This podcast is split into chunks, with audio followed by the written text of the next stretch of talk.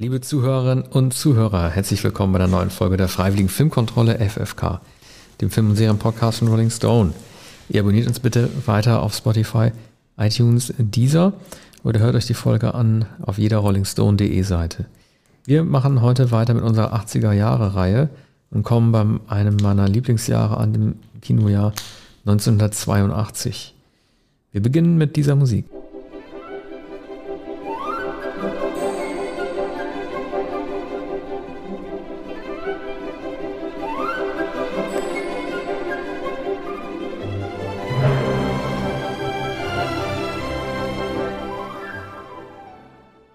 Ja, das war John Williams mit äh, E.T. Äh, für den Film hat er seinen, glaube ich, vierten Oscar bekommen für die beste Filmmusik. Wir alle kennen ihn, er war für viele Jahre, äh, für viele Jahre, für elf Jahre, bis äh, Spielberg den Rekord selber gebrochen hat mit Jurassic Park, der erfolgreichste Film aller Zeiten. Als ich ihn mir jetzt nochmal angesehen habe, sind mir äh, noch weiterhin viele Details aufgefallen. Man entdeckt immer wieder viel in dem Film. Bekannt ist ja, dass Spielberg ähm, viele Aufnahmen aus Kinderperspektive aufgenommen hat, also sprich, teilweise aus Hüft- bis Schulterhöhe der Erwachsenen. Also man sieht viele Erwachsene im Bild gar nicht. Bekannt ist ja, dass Harrison Ford den Lehrer spielt. Man sieht nur seine Hände, als die Frösche sezieren. Ähm, es ist, E.T. ist immer noch derjenige Film, der mich vor das größte Rätsel stellt, weil, also von Spielberg, weil man ja gar nicht genau weiß, wie dieser Film eigentlich ausgeht. E.T. fliegt ja am Ende mit dem Raumschiff weg und gibt es die Ablende. Wir haben ja im Jahr Kinojahr 1984 haben wir ja schon über Starman gesprochen, der dem Film nicht ganz unähnlich ist. Auch da plumpst ein Außerirdischer auf die Erde und muss zurückgebracht werden. Auch dieser Film endet ja einfach damit, dass das UFO abhebt. Obwohl eigentlich im Grunde genommen ja jeder weiß, dass danach eigentlich das Drama für die Zurückgebliebenen erst richtig losgeht. Untersuchungen, Inhaftierungen, die werden alle festgenommen. Äh, es wird geguckt, welche Beziehungen es gegeben hat. Es geht um wahrscheinlich um Staats- oder Landesverrat. Das sind Sachen, die in diesem magischen Realismus von Spielberg komplett ausgeblendet werden, weil die Geschichte und das Happy End, dass sie, also das ist, was unseren Eindruck bestimmen soll, nämlich dass Elliot ein bisschen erwachsener geworden ist und seinen Freund jetzt im Weltraum hat. Es gibt ja die Figur von Peter Coyote, ähm, in, denen wahrscheinlich Spielberg sich am meisten noch hineingedacht hat. Coyote spielt äh, ja auch so einen Staatsagenten, vielleicht FBI, der die Ermittlungen aufnimmt, am Ende aber so überwältigt ist von äh, dieser außerirdischen Präsenz, dass er sozusagen zum quasi Komplizen Elliots wird und nicht mehr wirklich eingreift, um die Sache zu verhindern, sondern selber zu den Staunenden gehört. Also ich glaube, diese Übernahme eines, äh, eines Beamten ist sozusagen der Staatsmacht, die eigentlich gegen alles ist, was aus dem Weltraum kommt, aber dann zum Guten bekehrt wird, das ist, glaube ich, das, was Spielberg sich am meisten wiedergefunden hat. Aber ich möchte noch mal auf eine ganz bestimmte Szene hinweisen, äh, die mir jetzt noch mal aufgefallen ist und die erstaunlicherweise gar nicht so oft besprochen wird. Ähm, also dieser Moment, in dem äh, die Fahrrad, die BMX-Clique auf äh, die stehenden Polizeiautos zurast und dann abhebt. Ne? Alle denken, sie müssten gegen die Autos knallen und sie werden am Ende noch gekriegt, aber es beginnt ja dann dieser Luftflug mit dem ähm, Fahrrad und E.T. vorne im Fahrradkorb. Der wird ja dadurch eingeleitet, dass Elliot äh, kurz bevor die Maschine, also vor seiner Maschine, vor seinem Fahrrad abhebt, äh, die Augen schließt. Mhm. Und äh, er und dann erst abhebt. Und ich glaube, das ist ein Geschenk, das E.T. in diesem Moment äh, dem kleinen Elliot macht, dass er Elliot den Glauben lässt, dass er tatsächlich selber dafür sorgen kann zu fliegen. Also der Mensch fliegen kann, also das Elliot fliegen kann. Er schließt die Augen und dann geht die und dann geht das Fahrrad erst in die Luft und ähm, Wahrscheinlich hat Elliot wirklich gedacht, dass dieser Glaube dann Berge versetzen kann, so im wahrsten Sinne des Wortes. Es war natürlich E.T., der mit seiner Zauberkraft dafür gesorgt hat, aber es ist das Geschenk an seinen irdischen Freund, ihm diesen Glauben einer gewissen Zauberfähigkeit mit übertragen zu haben. Und E.T. hat telekinetische Kräfte, oder? Der, ja. der bewegt mhm. auch die Spielzeuge in dem Spielzimmer. Genau. Das gehört doch zum Ersten, was man da sieht, dass er die, ähm, die das Spielzeug bewegen kann oder vielmehr so fast fast ähm, beseelen kann und alle Apparate fauchen, schnaufen, setzen sich in Bewegung, rasseln und rattern und plötzlich wird das wird, wird das Spielzimmer zu einem richtigen Wunder, ähm, Wunderzimmer. Ja, und die Telekinese oder seine, ähm, seine Gabe, äh, Dinge in Bewegung zu setzen und zum Fliegen zu bringen, gehört ja zu den, ähm, zu den Talenten, mit denen E.T. ausgestattet ist. Was sind noch weitere Talente? Naja, er hat die, er hat die, naja, also sein, sein bekanntester Spruch ist ja nach Hause telefonieren, ne? Und er hat die Fähigkeit aus allem möglichen technischen Material, auch teilweise ausrangiertem technischen Material, ja. ähm, ähm, so, so, so, eine Radarstation aufzubauen, mit denen er seine aussichtlichen Freunde erst recht wieder ranholt. Er selber ist ja Pflanzenkundler, ne, E.T.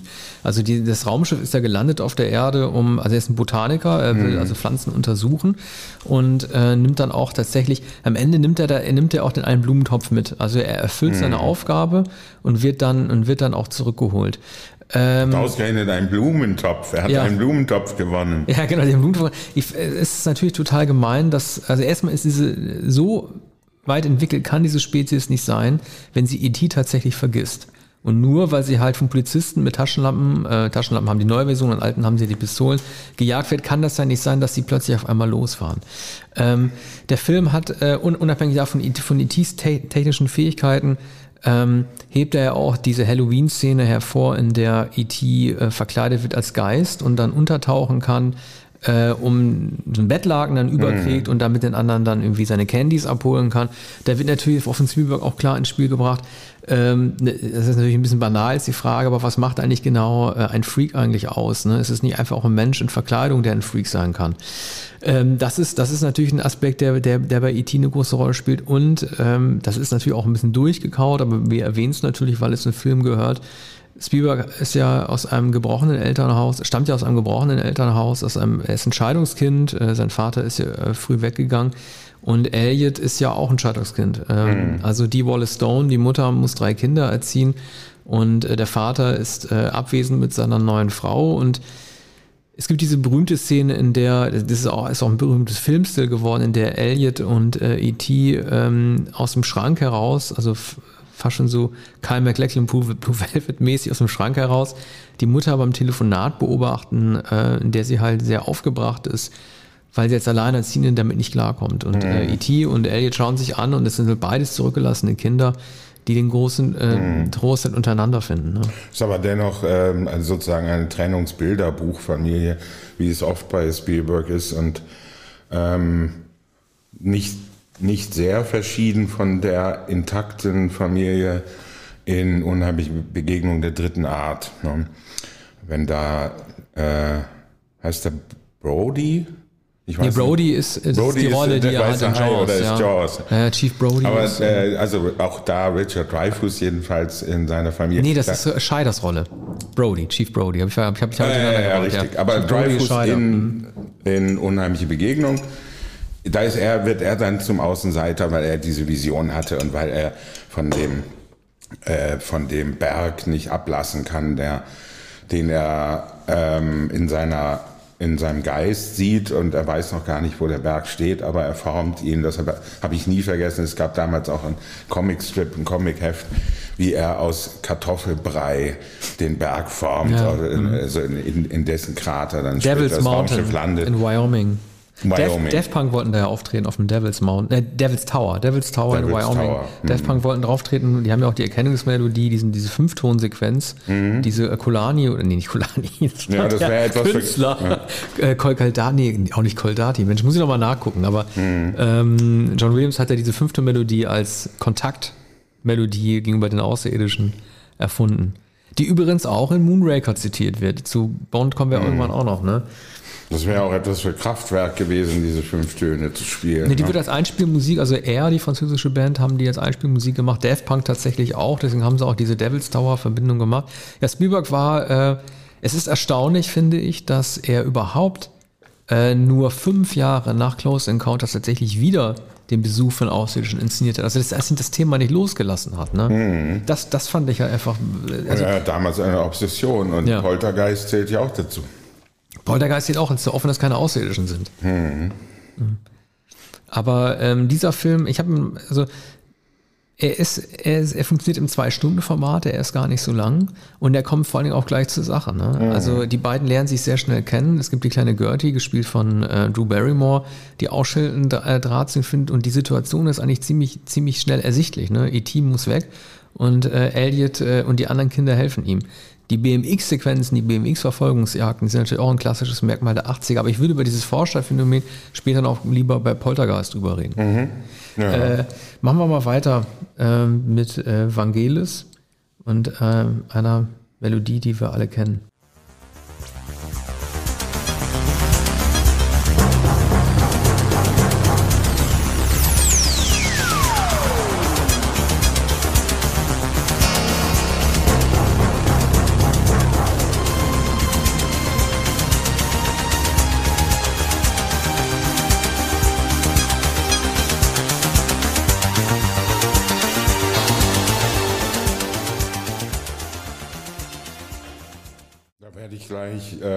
Sentimental, ne? bittere Zehren. Ja, jetzt kommen, kommen wir schon zum, zum Taj Mahal. Du hattest schon angekündigt. ne? Noch wissen es die Hörer nicht, ja. ähm, dass, dass du äh, hier mir widersprechen möchtest beim größten Film der 80er Jahre. Blade Runner. Steile These. Von äh, Ridley Scott. Ja, aber ich bin nicht allein. Ich erinnere mich daran, dass in der Jahrzehntausgabe am Ende der Dekade von Tempo unter den besten 100 Filmen. Der erste Film Blade Runner ist, wurde zum besten Film gewählt. Warum war das 1982 noch nicht so? Also er hatte die, die zeitgenössischen Kritiken war bei nein. weitem nicht so begeistert. Nein, nein, man wie, hat den äh, Film nicht erkannt und ich, man hat ihn sogar nicht verstanden. Ich ähm, war damals in einem Alter, äh, da ich den Film nicht verstehen konnte, mag auch begabtere Zwölfjährige gegeben haben, die den Film verstanden haben. Ich war froh, das fliegende Auge mit Roy Scheider in seinem Helikopter zu verstehen. Übrigens, und das ist auch schon ein bedenkliches Zeichen in den Programmkinos, wurden das fliegende Auge von John Badham, dem Regisseur von Saturday Night Fever, und äh, Blade Runner zusammengespannt. Und ich hatte mich. Ähm Man sieht übrigens, entschuldige bitte, wir werden hier über, Blue, äh, über den äh, Blue Thunder, heißt er, glaube ich, im Original, über Fliegende ja, Auge noch bei 83 sprechen.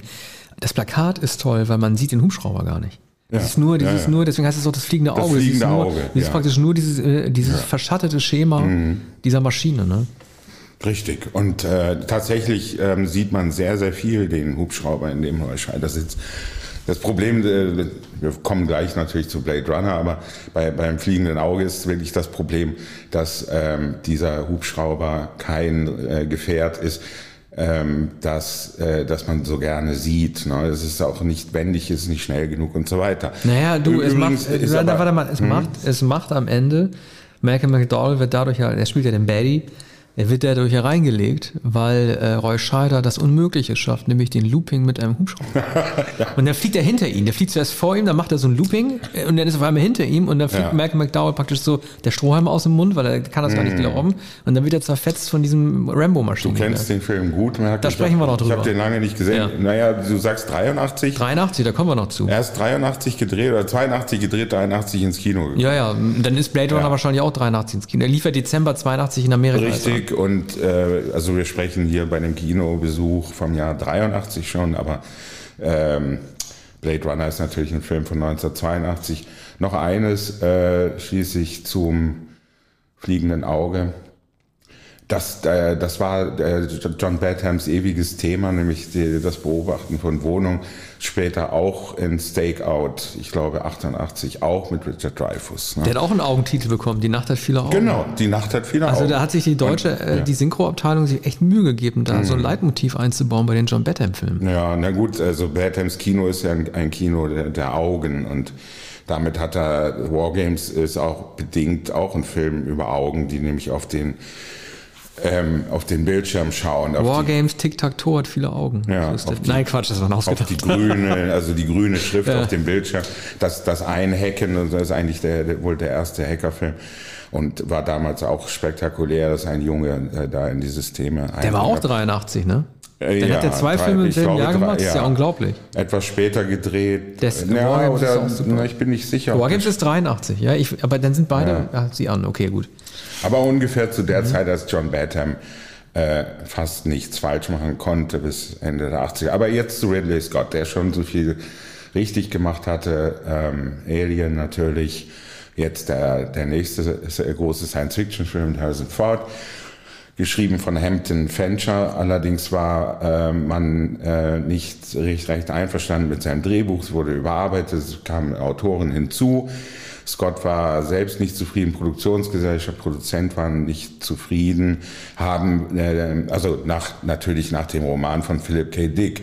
Da müsste man meinen, bei all den Verfilmungen, die es gibt von Dick-Erzählungen, äh, das hätte doch reichen müssen. Aber Hampton Fancher hatte eigene Ja, aber das war, Auffassung. entschuldige bitte, das war, Ja. aber das war ja die erste Dick-Verfilmung. Das war die erste. Und ja, dann ja, kam immer, und, immer, und, äh, immer mehr. Das Traurige Mhm. ist ja, dass äh, Dick, äh, glaube ich, auch kurz vor der Premiere des Films gestorben ist. Ne? Also er ist 82 gestorben. Er hat also die ganze Renaissance, Total Recall, Minority Report, Scanner Darkly, das hat Dick alles nicht mehr erleben können. Ja.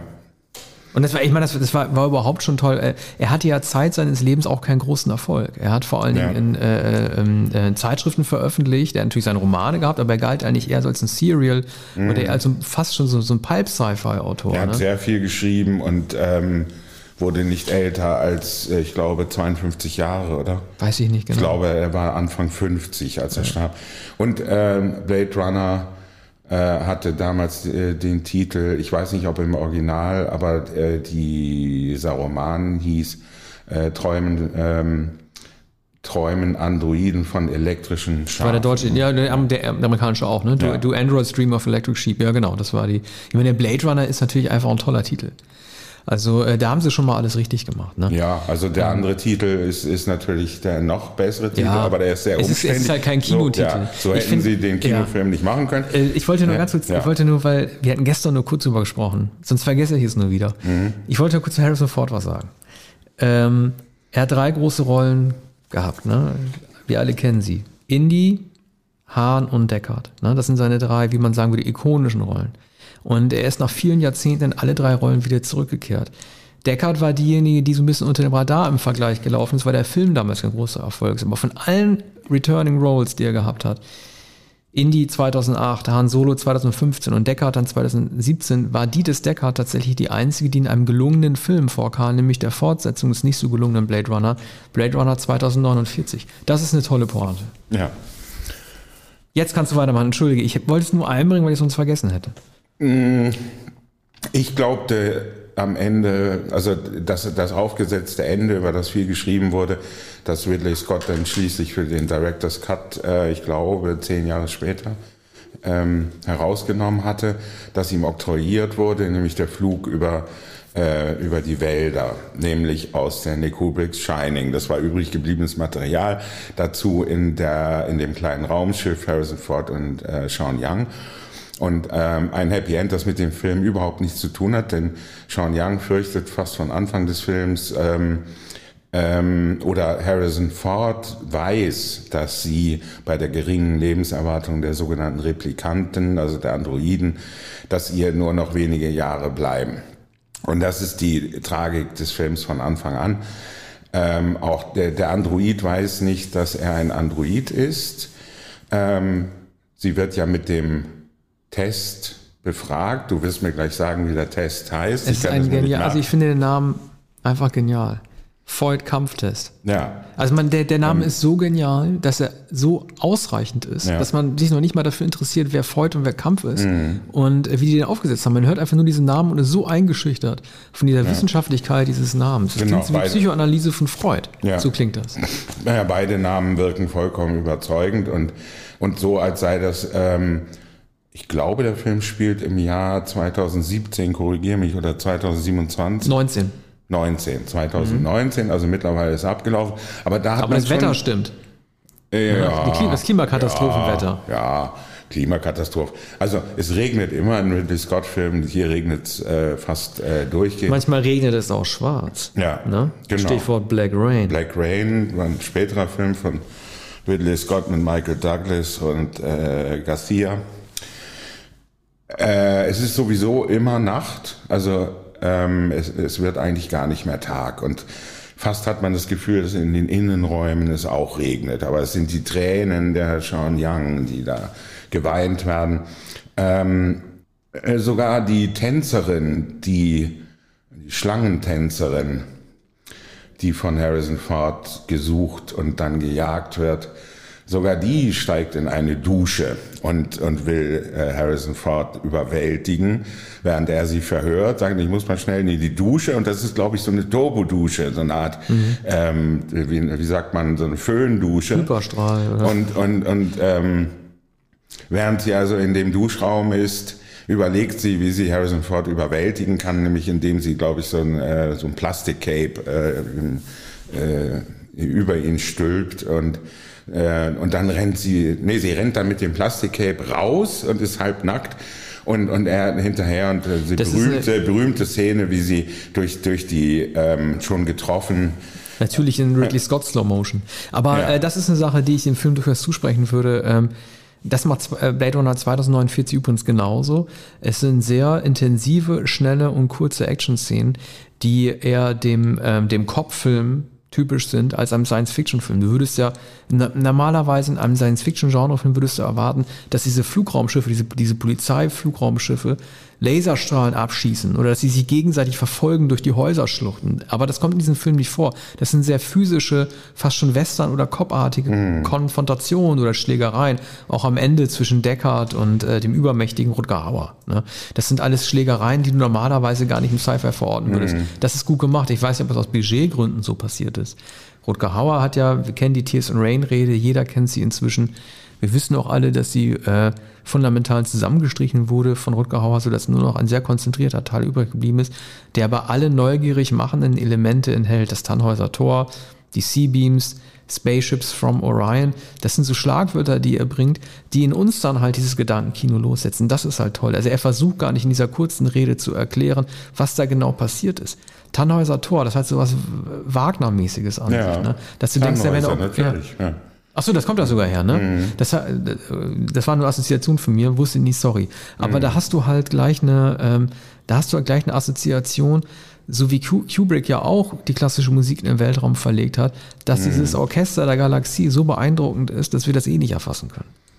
Ja, also in diesem Monolog, der Rutger Hauer unsterblich gemacht hat, ist natürlich die Faszination des Weltalls enthalten. Also diese Schlachten, die er gesehen hat. Ne?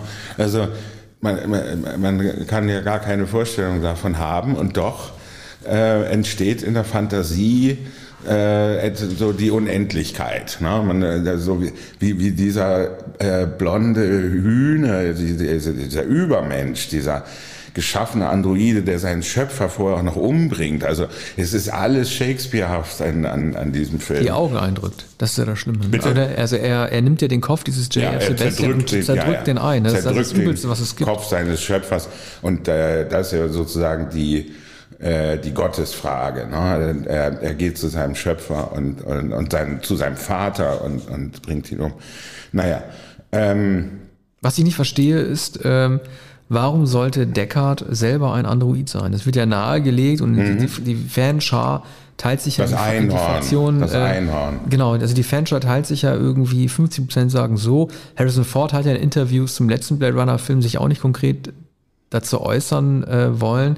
Wobei ich ja finde, dass der letzte Blade Runner eine äh, Szene hat, die sehr äh, verräterisch ist und darauf hindeutet, dass er selber auch so ein Replikant ist. Ähm, es wird ja eingebrochen in seine Bude in, in, in, in äh, Las Vegas und er ähm, es gibt eine Szene, in der nicht in der, in, in der in der Flucht nicht die Tür öffnet, sondern durch eine Wand rennt. Und äh, das zeigt für mich, das kann kein Mensch. Ne? Also er muss deswegen auch einer mhm. sein. Das, das, ist für mich ein Hinweis, ein versteckter Hinweis von, von Denis Villeneuve, dem Regisseur des zweiten Films, dass Deckard in Wirklichkeit auch eine Maschine ist. Ja, also im ersten Blade Runner deutet nicht, also das bleibt natürlich das Geheimnis. Das Einhorn ist ja einerseits das aus Staniol, das der äh, Edward James Olmos als Kommissar immer faltet und ähm, am Ende äh, vom, auf dem Boden vor dem Aufzug aufhebt. Ne? Und ähm, das legt, legt er überall hin.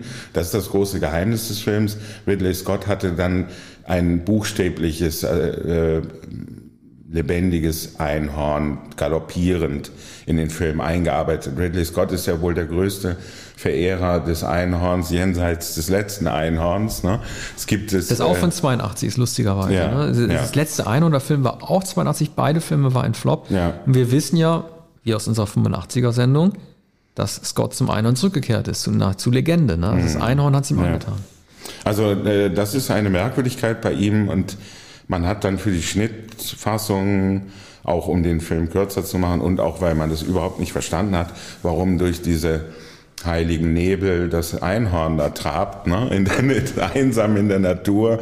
Also das ist etwas vollkommen Irres, was, was, was Ridley Scott manchmal auch in den späteren großen Historien oder Fantasy-Schinken da, äh, Königreich des Himmels oder so.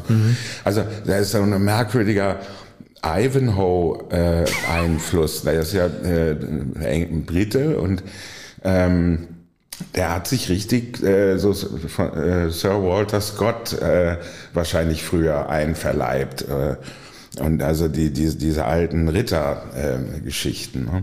Und, und in, in gewisser Weise ist, ist auch ähm, Deckard ein, ein Ritter, ne? der, der hier ganz allein ist und, und dann ähm, äh, mit Sean Young, während alle anderen ihm eigentlich feindlich gesinnt sind. Und dann der zwischen den Auftraggebern, er hatte eigentlich als Replikantenjäger längst resigniert und er will sich nicht wieder hineinziehen lassen. Und jetzt sind aber diese fünf Replikanten, die von irgendeinem äh, fernen Arbeitsplaneten ähm, auf die äh, Erde gekommen. Ja, und, und mir gefällt aber nicht, sich. mir gefällt aber nicht, wie äh, Harrison Ford spielt. Also ähm, er ist immer dann am besten, wenn er das Drehbuch versteht. Wenn er einen Film spielen muss, der bewusst äh, im Dunkeln lässt, äh, welche Motivationen es gibt, welche Hintergründe bestimmte Charaktere haben, was der große Sinn des Ganzen ist, dann ist er damit überfordert und das zeigt sich in seinem Gesichtsausdruck. Er, er hat zu viele Fragezeichen im, im Gesicht. Und äh, das halte ich für einen großen stilistischen Fehler, wenn du einen Mystery-Film machst. Blade Runner ist ja letztendlich auch ein Mystery-Film äh, und dann die Figuren so auftreten lässt, als würden sie die Dinge nicht verstehen. Das ist äh, eine Bestätigung dieser Unsicherheit und das tut, das tut der Sache nicht gut. Ja. Der ist ja, äh, also, äh, seine, seine ganze Filmografie ist ja auch dadurch gekennzeichnet. Das ist ja auch eine bewusste Rollenauswahl, dass es keine Ambivalenzen, keine Ambiguitäten äh, der Charaktere gibt, die er verkörpert. Indy hat das nicht, Han Solo hat das nicht, Mosquito Coast hat das nicht, Fugitive hat das, also als Präsident Air Force One hat das nicht. In diesem Film, also ähm, Jean Young und Rutger Hauer verstehen ihre Welt ja auch nicht, aber sie wirken sehr selbstsicher in ihrem Tun. Ja, es gibt natürlich manches, das Deckard nicht versteht. Ne? Ja, das Mhm. ist ja okay, aber, aber das ist halt doof, wenn man Harrison Ford, wenn man dem Schauspieler Ja. ansieht, auf der Metaebene, dass er etwas sagen muss oder etwas erforschen muss, in, in, in das er sich am liebsten hineingraben würde, aber einfach nicht verstehen kann, weil das Drehbuch das aus den Zahlen heraus nicht offeriert. Ich sehe sehr gern sein überraschtes Gesicht, was er auch manchmal in den Indie-Filmen natürlich zeigt. Ne? Was für ihn eigentlich ungewöhnlich ist, aber so Das Indie-Gesicht das mag ich auch. komödiantische, das komödiantische, wenn er manchmal vollkommen verblüfft schaut, das äh, passt eigentlich zu Deckard nicht, der ja ein ganz verschatteter, äh, eigentlich verzweifelter äh, Mann ist, der hat er so eine Playmobil-Frisur auch noch Film. ja die, der, der sogenannte Crew Cut, über Ach so. den, über den auch ähm, später viel äh, gesagt wurde, denn ähm, Ford selbst gefiel das wohl nicht und äh, und, und später wurde, wurde ähm, wurde also auch kritisiert, ob das die richtige Frisur für diesen Mann sei. Ich denke ja, erstens, weil es immer zu regnet und es ist äh, ein zackiger Mann, der sich niemals kämmt. Ne? Aber Mhm. Ja. nun, Äh, äh, wir, wir liegen auseinander bei Blade Runner. Äh, für mich der allerschönste Film der 80er Jahre, für dich, ähm, aber du bist ja äh, sogar äh, ein Kenner der Fantasy- und Science-Fiction-Filme mehr als ich. Ich sehe sehe diesen Film ähm, als einen vor allem romantischen Film. Jetzt äh, der Ja. dunkle Kristall, Nee, lass uns erstmal lass uns erstmal Poltergeist machen. Der Mhm. ist auch romantisch in gewisser Weise. Mit Musik von Jerry Goldsmith. Spielen wir mal ein.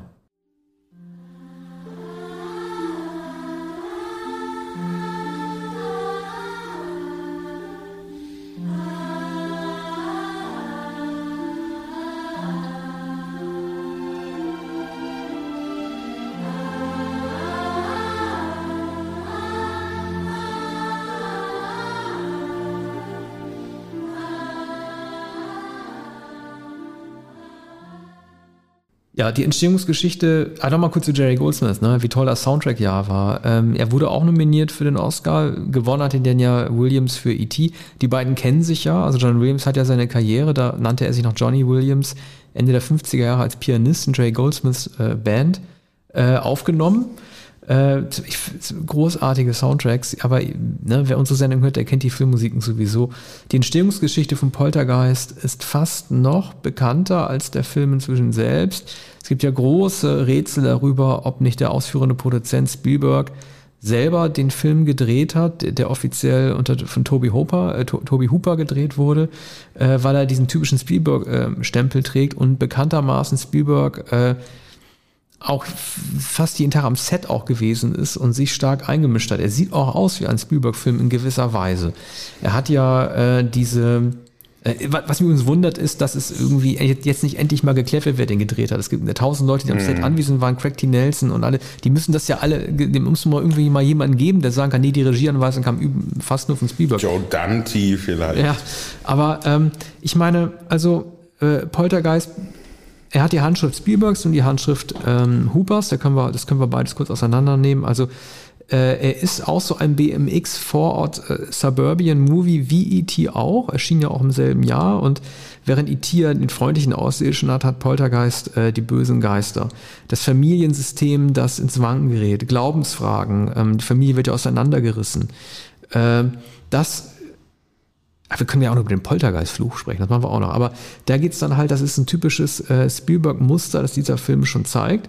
Ähm, Hoopers Handschrift, also er hat sich ja nie wirklich erholen können von diesem Film, der wahrscheinlich als Spielberg auch mit dafür gesorgt, dass äh, Huber, so ein bisschen, Huber so ein bisschen abgestraft wird, so wie er auch dafür gesorgt hat ähm, bei Universal Pictures, dass äh, das Ding aus einer anderen Welt, der zeitgleich anlief von Carpenter, über den wir auch noch sprechen, nicht so stark beworben wird wie Poltergeist. Also der Einfluss Spielbergs war damals schon sehr groß, aber Hoopers Handschrift äh, zeigt sich auch sehr stark. Er ist ein total unterschätzter Regisseur gewesen, damals schon, weil er vorher zwei sehr große Filme oder einen Film und eine Serie gedreht hat, nämlich 1974 Kettensägen-Massaker ähm, oder wie auf Deutsch heißt Blutgericht in Texas und dann äh, 1979 die, wie ich finde, neben Carrie immer noch gelungenste Stephen King-Verfilmung, nämlich Brennen muss Salem.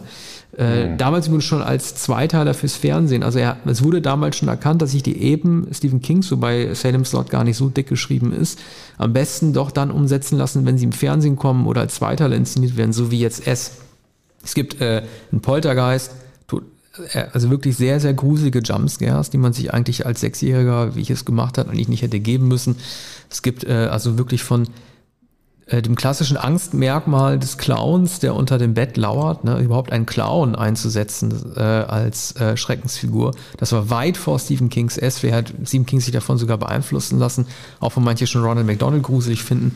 Dann gibt es also eine wirklich furchteinflößende Szene, in der ein wissenschaftlicher Mitarbeiter sich das Gesicht zerfleischt, eigentlich völlig untragbar gewesen. Ein äh, generell dieses Thema, also ein, ein, ein Thema, das den Film generell so ein bisschen durchzieht, ist ja auch die Ausbeutung der äh, Ureinwohner. Das ist ja ein Motiv, das man schon ähm, Shining von äh, Kubrick ja schon nahegelegt hat, das hier aber völlig zur Geltung kommt. Dieses Haus wurde ja auf einem Indianerfriedhof ähm, gebaut und die rächen sich dann dafür. Also es gibt unfassbar viele Motive, die in diesem tollen Film vorkommen. Nicht letzt, letzten Endes nicht auch die, äh, sozusagen, äh, das, was hinter der vermeintlich heilen Fassade des Bürgertums steckt, nämlich kiffende Eltern. Mhm. Ich habe äh, gestern, gestern hat sich der Poltergeist bei mir bemerkbar gemacht.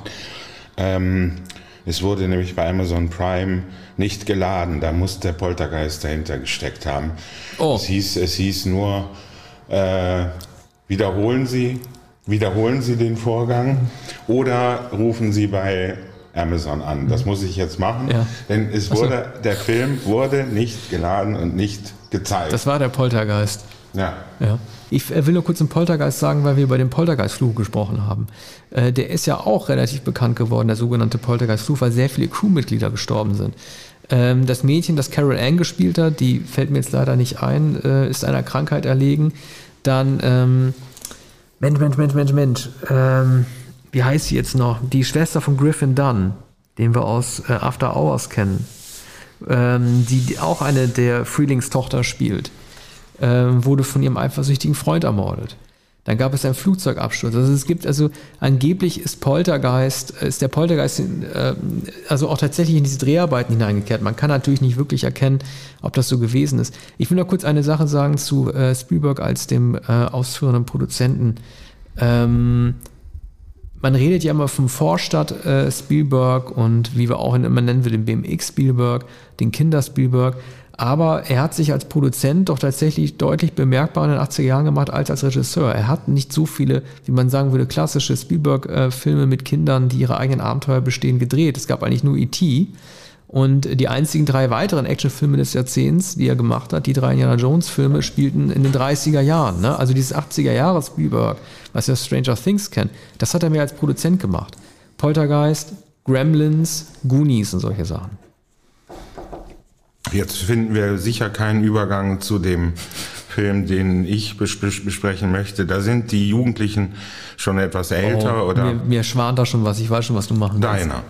Ach, den. Ich hätte auf einen anderen äh, getippt. Tutsi? Nee, ich hätte jetzt gedacht, du willst auf Fitzcarraldo überschwenken. Fitzcarraldo. Aber musst du auch nicht. Na, bei Fitzcarraldo äh, handelt es sich doch schon um ältere Leute. Claudia Cardinale, Klaus Kinski, natürlich legendär. Das äh, Schiff, das über den Berg gezogen wird, Herzogs vielleicht berühmtester Film, der schon äh, Jahre vorher bekannt geworden oder Monate vorher wusste man schon, da wird ein richtiges Schiff über den, auf einen Berg gezogen, also einen, äh, den Abhang vom Amazonas hochgezogen. Ich möchte vorher noch ein Lied einspielen von ja, Popol Vuh, weil wir den Soundtrack ja machen können. Die Krautrock-Band Popol Vuh, ja. äh, die, also die, also ihre bekanntesten Arbeiten sind ja für die fünf Herzog-Filme gewesen, ne, mit Kinski. Mhm. Und äh, da hören wir mal, mal kurz mal rein.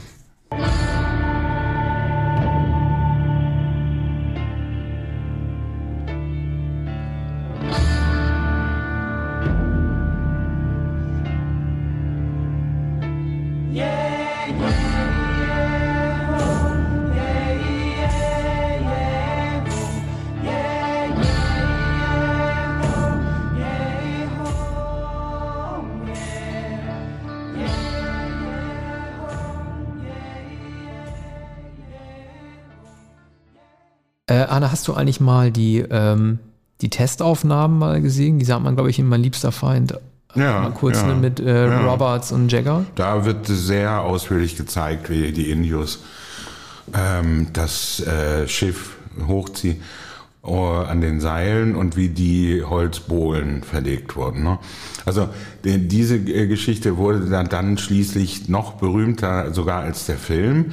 Ich kann mich daran erinnern, dass ähm, damals in Filmzeitschriften, auch in der Tagespresse, der Eindruck erweckt wurde, der Film sei so etwas wie unvollendet, sei eine Ruine geblieben, sei ein Work in Progress. Ähm, Herzog habe, habe es gar nicht richtig zu Ende führen können, weil dann die Regenzeit kam und so Geschichten, äh, die sich um solche Filme äh, meistens ranken, wie auch William Friedkins Sorcerer von 1977, 78 der auch im Regenwald gedreht wurde, an verschiedenen Schauplätzen. Und das Abenteuer ähm, der Dreharbeiten hat den Film einerseits äh, überschattet, andererseits hat es den Film ähm, so legendär gemacht, dass es zum Beispiel ein Lied von Will Oldham, äh, heute Bonnie Prince Billy gibt, Werner's Last Blues to Blockbuster. Das hat er vor 25, 27 Jahren geschrieben. Den Und Blockbuster das, hat er tatsächlich nie gedreht. Ne? Nee, Herzog. Nein, natürlich. Das ist die, das ist, das ja, das ist die Ironie und, und äh, Will Oldham ist ein Bewunderer des Kinos. Aber ich möchte dir mal was sagen. Ja. Äh, du weißt, dass ich kein Werner Herzog-Fan bin. Seine, seine, seine Dokumentation finde ich gut, aber mhm. nicht die Spielfilme. Ähm, ich finde, das visuelle Ergebnis rechtfertigt nicht den Einsatz seiner Mittel. Muss ich, also muss ich mal sagen, also ich finde, äh, ich bin, ich bin letztens schon, ich habe mir letztes Mal Nosferatu angeguckt, ne? Ähm, da gibt's ja diese Szene, es gibt zwei Szenen Nosferatu, die hochgelobt werden. Einmal, ähm, wie ähm, äh, so, ja, es spielt ja, das spielt ja auch anscheinend auch im Balkan, ne? Also Rumänien oder so, wie so transsilvanische äh, Fährmänner so ein Floß über so ein äh, Fluss navigieren und dann so eine Totale raus wird. Ähm, als auch so Grachtenaufnahmen aus Holland. Die sehen total, also, nein, die nenne ich jetzt nicht als Beispiel. Wir bleiben mal, mal bei Fitzgeraldo, ne? Die legendäre Szene, als dieses Boot zerstört wird, als es diesen Fluss runterjagt. Mhm. Äh, das ist ja ein echtes Boot. Er hat das echte Boot, weiß man ja, ja. rüber, ne, ne, ne, wir kennen die Geschichte, und er hat das echte Boot dann auch über den Fluss gejagt. Mhm. Das sieht einfach nicht gut aus. Also das sieht einfach aus wie ein schlechtes Modell. Ähm, und wenn du, wenn du beschließt, ein Effektmittel durchzuziehen, nämlich das echte Schiff zu benutzen, dann bist du auch daran gebunden, es dann auch durch diese Flussfahrt zerstören zu lassen, ohne es nachträglich bearbeiten zu können. Das ist dieser naturalistische Ansatz, den er dann hat. Und es ist eigentlich schon erschreckend für mich, vielleicht habe ich die Meinung auch exklusiv, ich finde es einfach erschreckend für mich zu sehen, dass mir dann Effekte lieber gewesen wären, als mhm. dieser, als dieser äh, einmalige Trial-and-Error-Versuch, ein Boot über den Fluss zu jagen und jede Aufnahme mitzunehmen, die nur möglich ist, weil du es kein zweites Mal mhm. drehen kannst. Und das hat zu Ergebnissen ja. geführt, die für mich total statisch aussehen. Das Ganze hat überhaupt keine Dynamik. So sieht es wahrscheinlich aus, wenn ein weißes Schiff aus Holz ähm, ja, ja. in die Stromschnellen ähm, äh, auf dem Ama Amazonas gerät. Denk nur an dieses äh, Kreuzfahrtschiff Concordia, das äh, mhm. gestrandet war oder das gegen den Felsen gefahren war in Italien. Das sah doch auch vollkommen äh, surreal aus.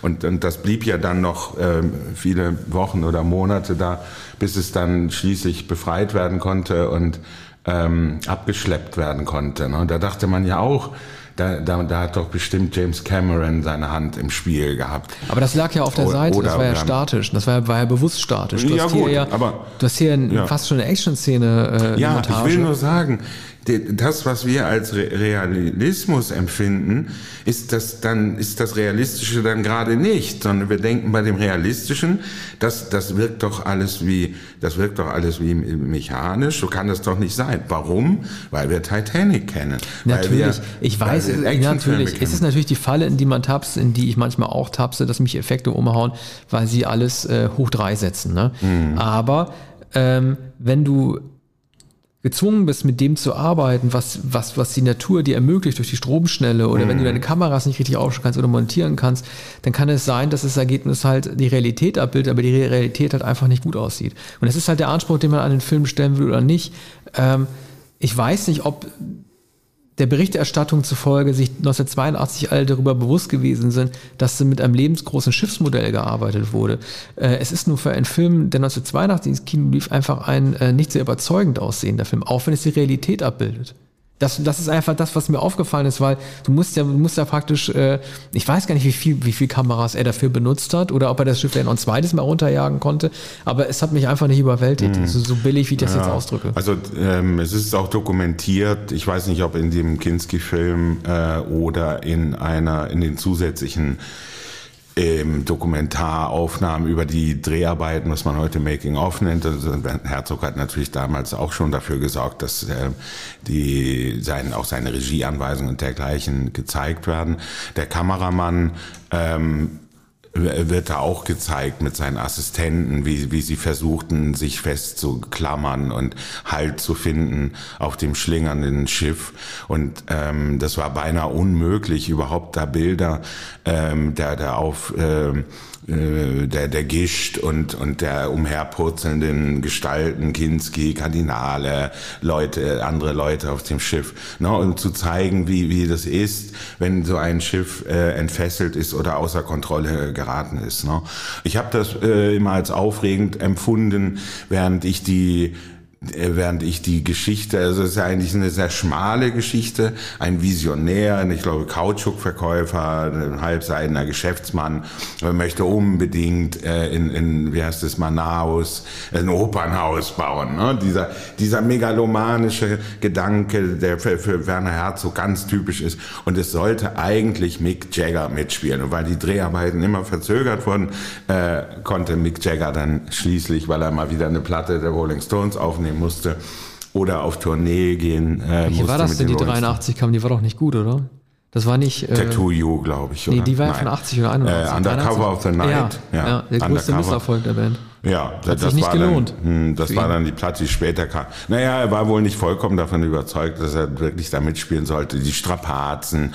Es hatte sich, äh, er hatte schon Monate gewartet, hatte immer noch keine Rolle. Jason Roberts äh, kam dann, glaube ich, ein viel älterer äh, Schauspieler. Aber nee, die haben doch die Rollen, glaube ich. Ja, also nie die Roberts-Rolle, äh, die war ja eigentlich die, die für Kinski gedacht war. Ne? Also äh, Jagger. Ach so, ja, ne, Roberts wurde ja. auch ersetzt, nämlich von Kinski. Genau, so, äh, genau, ja, genau. So, so. war's. Ja, ich meine, Kinski Kinski immer kein, klar, er, ist auch, er macht's ja auch super. Ne? Bekannt, das Bekannteste an dem Film ist halt heutzutage in unserer YouTube- und Snippet-Welt der Wutausbruch, den er gegenüber, ähm, glaube, dem Produzenten war das, hatte, ne? dieser legendäre Wutausbruch im Dschungel, ähm, den man eigentlich gerne noch länger gesehen hätte. Vielleicht war der irgendwie schon zusammengeschnitten.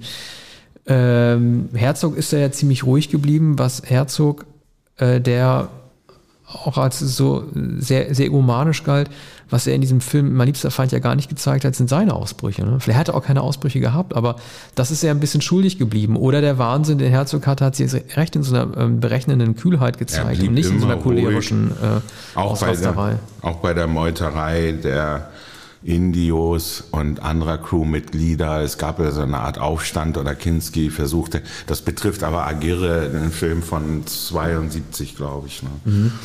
Ähm, da hat man das bei den Dreharbeiten gesehen, dass äh, Herzog Buddha gleich ähm, äh, ruhig blieb und, und, und an alle beschwichtigte. Und er hat dem tobenden Kinski allzu gern zugesehen.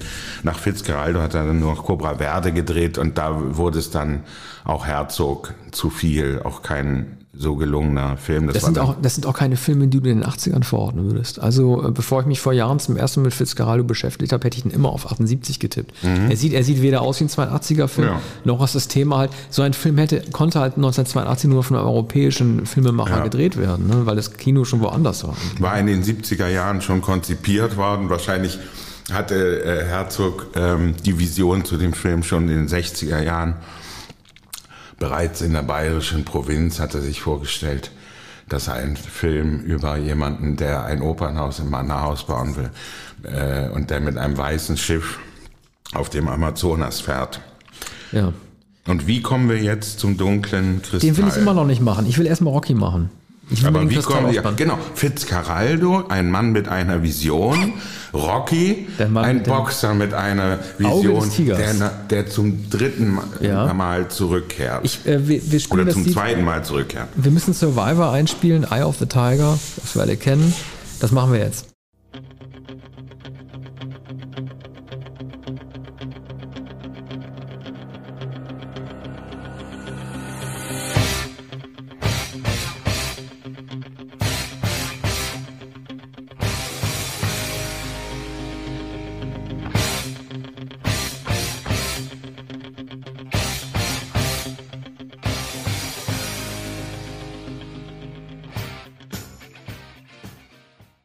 So, also ähm, Rocky 3 ist äh, nicht nur mein liebster Film von Stallone, sondern ich finde auch der beste Rocky-Film. Äh, hier möchte ich einen kleinen Vortrag halten. Es lachen zwar alle über diese Trainingsmontagen und die Popsongs beim Seilspringen oder wenn irgendwie die Schläge im, im Boxring wie so Löwengebrüll äh, klingen, aber es war halt auch dieser dritte Rocky-Film, der die 80er Jahre überhaupt generell entscheidend äh, mitgeprägt hat, weil er war sowas wie die Geburtsstunde des äh, Sportler-Dramas als Actionfilms. Äh, Rocky ist eigentlich längst über die Grenzen seines Sports hinausgewachsen und das zeigt sich auch daran, dass er unter anderem auch inzwischen einen Wrestler aufnimmt. Also er kämpft ja auch gegen Hulk Hogan. Ähm, Stallone hat selber die Regie übernommen und den Film äh, auf kompakte 100 Minuten runtergeschnitten. Übrig geblieben ist eigentlich nur Pop. Das merkt, man auch an dem Soundtrack. Also nicht nur wegen Eye of the Tiger. Es gibt auch Bill Conti, der äh, so weiter diese Meditation macht äh, so ein bisschen klingt wie Summer Madness und Cool in the Gang. Er hat vor allen Dingen auch sowas wie äh, eine Struktur, äh, eines klassischen Dreiakters, die sich äh, in den Sportfilmen weiter gerettet hat und sowas zu so einem bestimmten äh, Moment des Genres wurde. Es geht da los, dass der Millionär Rockies, also satt, der hat das Auge des Tigers verloren, verliert Trainer und seinen Titel gegen den Emporkömmling. Rocky muss sein Auge des Tigers wiederentdecken, das ist der zweite Akt. Apollo Creed wird sein Mentor und bringt ihn zurück auf Linie. Und als Strategie äh, wählt dann Rocky im Rückkampf, das ist der dritte Akt, diese Muhammad Ali-Taktik einer verbalen Provokation, damit der Gegner Klabberlang sich vor Wut auspowert. Und das Tolle ist, dass dieser Kampf, ne, es gibt zwei Kämpfe gegen Klabber und die dauern alle zusammen keine acht Minuten. Äh, es geht also um vollen Hassfight, der an einem totalen K.O. Äh, endet. Das sind sehr kurze Schlagabtäusche. Und ich finde auch, dass Mr. T ähm, der, äh, der beste seiner Gegner ist. Er ist der charismatischste. Äh, er hinterlässt halt paradoxerweise deshalb viel Eindruck, weil er ein Rätsel bleibt. Es, das Leben Clubber Langs wird außerhalb der Rocky-Szenen nur für ganz kurze Momente gezeigt. Ne? Also man sieht zwei kurze Szenen seines Trainings. Das macht er auch alleine. Er hat also keinen, keinen existierenden Trainer und er existiert quasi außerhalb von Rocky gar nichts. Er hat überhaupt keine Biografie. Man weiß nicht, ob er eine Freundin hat. Kabaleng trägt ja unter anderem auch Indianerschmuck. Ne? Das sind ja sowas also so die, die, die, ähm, die Insignien des von Amerikanern unterdrückten Volkes, er ist sozusagen der totale Underdog, äh, nicht mehr äh, so wie der reiche Afroamerikaner ähm, Apollo Creed ist er wirklich ein Underdog. Und es gibt ja so eine vor dem Boxkampf stattfindende Konfrontation mit Rocky, als er halt irgendwie ähm, als Rocky seine Statue einweiht und er sich dann so sehr provokant an seine Adrian dann ranmacht und sagt hier, ne, wenn du mal einen echten Mann haben willst, dann komm mal zu mir. Und da wird natürlich auch ein bisschen die Angst beim weißen Mann geweckt vor dem überpotenten schwarzen Mann und dem kann sich Rocky auch gar nicht erwehren. Ich bin mir nicht sicher, ob er als Filmemacher gewusst hat, dass er mit diesem Ra Rassismus spielt in diesem Moment, dass er sich provoziert fühlt von dem schwarzen Mann oder ob er damit Rocky mit Absicht Nuance des Charakters verleihen wollte, dass er selber Angst vor dem schwarzen Mann hat. Also den schwarzen Mann in Anführungszeichen. Ich will es jetzt nur so äh, zitieren als den Rassismus, der da implizit mitschwingt. Ne? Und das ist halt eine interessante Facette von Rocky. Es wird bis zum Ende einfach nicht klar, ob er selber einfach sich in seiner Männlichkeit durch ihn bedroht fühlt. Mhm.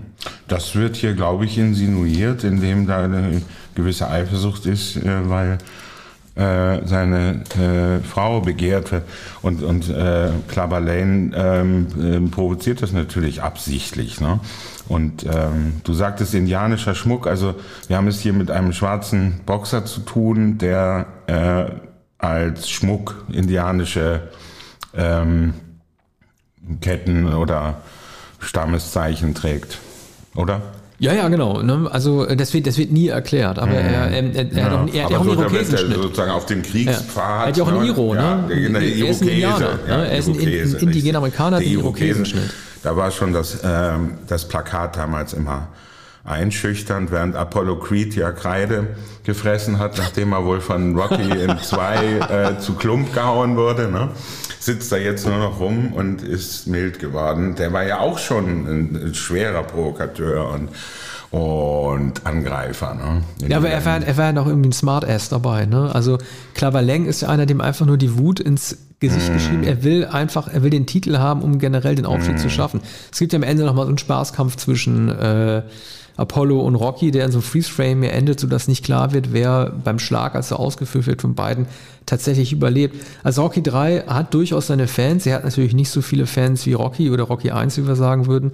Aber er ist äh, trotzdem ein Film, der immer noch mitgeschätzt wird, im Gegensatz zu Rocky 4, den ich eben auch nicht schlecht finde. 4 aber, ist die Kampfmaschine Dolph Lundgren. Genau, das ist der Kampf gegen Dolph Lundgren. Aber äh, also ich, es wird oft übersehen, welchen Einfluss Rocky als, als Pop-Sport-Film hat durch den Soundtrack äh, nicht nur wegen des Titelsongs, äh, sondern, sondern auch die Montagen. Ne? Also äh, die Montagen gibt es zwar auch schon in 1 und 2, aber da werden auch nicht die Popsongs runtergelegt. Also das, was wir in Montagenfilmen wie auch wie Top Gun und so weiter kennen, äh, diesen Kenny Loggins Musiken, Mhm. Äh, den, den, den, ähm, mir fällt jetzt kein Regisseur ein, der so typische Montagefilme gemacht hat, aber äh, das ist eine Sache, Tony die. Tony Scott. Ja, ja, genau. Aber es ist halt oft eine Sache, die Stallone halt irgendwie, die ihm abgesprochen wird, welchen Einfluss er eigentlich auch als jemand hat, der musikalische Filme gedreht hat. Und hat Rock, wurde Rocky 3 von John G. Evelson äh, inszeniert? Nee, den hat Stallone selber gemacht. Ah ja. Der hat das selber gemacht. Er hat ja ist es der du, einzige? Nee, später hat er noch den, den ganz späten Rocky inszeniert. Ja, und er hat ja Staying Alive noch gedreht, 83. Mm, ne? Mm. Also den, den, die Fortsetzung von mm, Saturday Night ja. Fever. Die hat Stallone ja auch gedreht. Also das ist kein Zufall, dass ihm diese Musikalität da irgendwie angelegt wurde. -hmm. Ja. Und wie kommen wir jetzt von Rocky 3 mhm. zu einem Debütfilm, nämlich Dinah von Barry Levinson. Many a tear has to fall, but it's all in the game. All in the wonderful game that we know as love.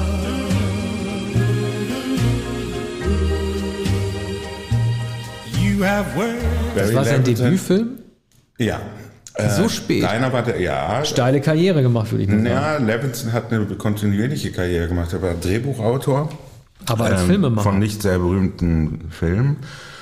Ich habe hab jetzt auch nicht par parat, habe mich nicht richtig vorbereitet, habe kein Blatt hingelegt mit den Drehbüchern, die Levinson geschrieben hatte. Jedenfalls bekam er die erste Chance, er ist aus Baltimore gebürtig, hat eigentlich immer über Baltimore geschrieben, auch spätere Filme haben immer einen Bezug zu Baltimore und Männergesellschaften. Am schönsten vielleicht ähm, äh, Tin Man. Ähm, Schon wieder mit Richard Dreyfuss, glaube ich. Immer, immer weg. Man kommt immer auf Richard Dreyfuss.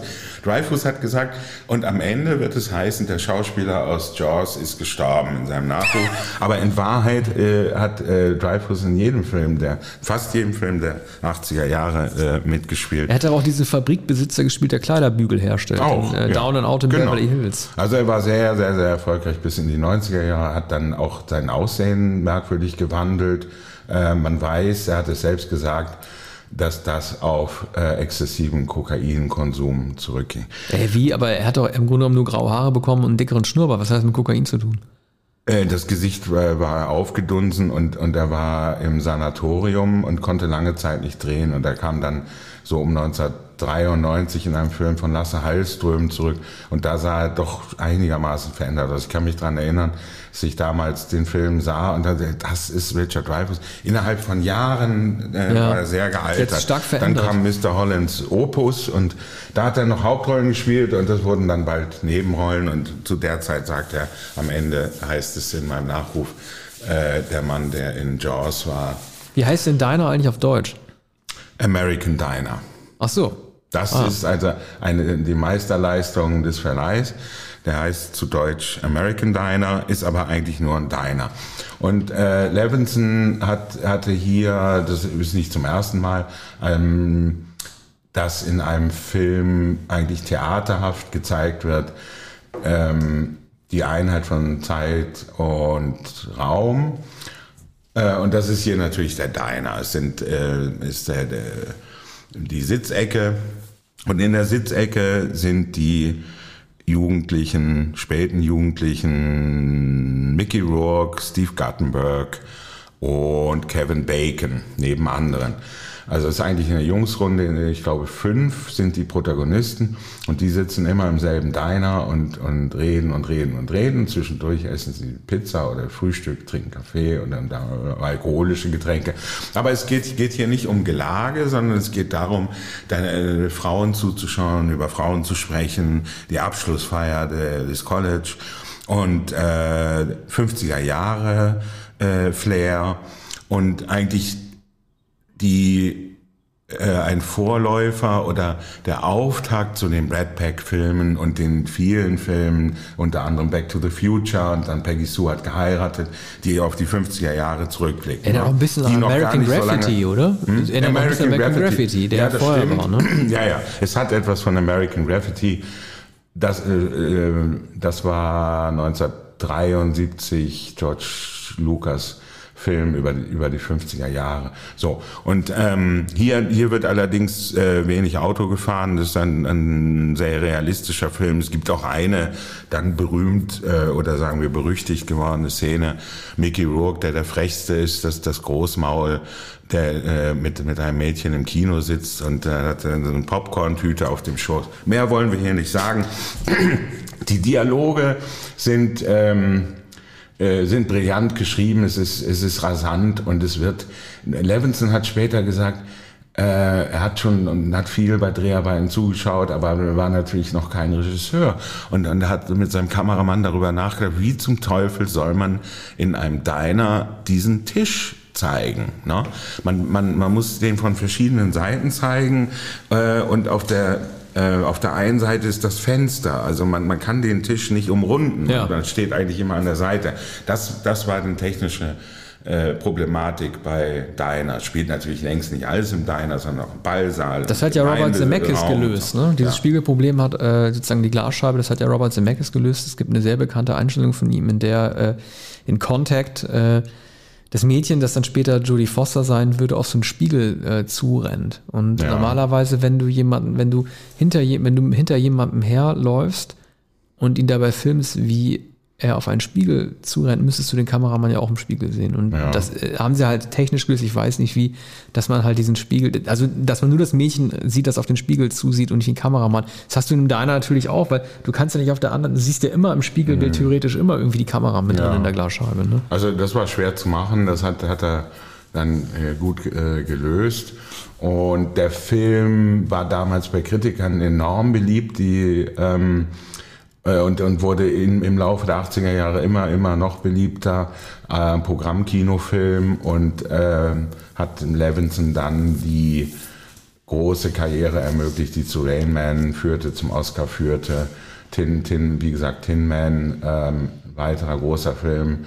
Der nächste war 1984 The Natural ähm, mit Robert Redford und Glenn Close. Äh, äh, bleibt einer meiner Lieblings-Coming-of-Age-Filme sowieso und einer der Filme, äh, über Geschwätz und äh, männliches, jugendliches Bravado und äh, Großmäuligkeit und dann letztlich auch die Jämmerlichkeit, weil natürlich all das Gerede nichts zu tun hat mit dem wirklichen Leben dieser äh, jungen Männer.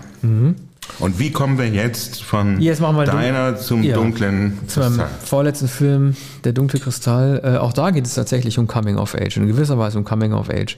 Kurz Musik von Alex Shaw.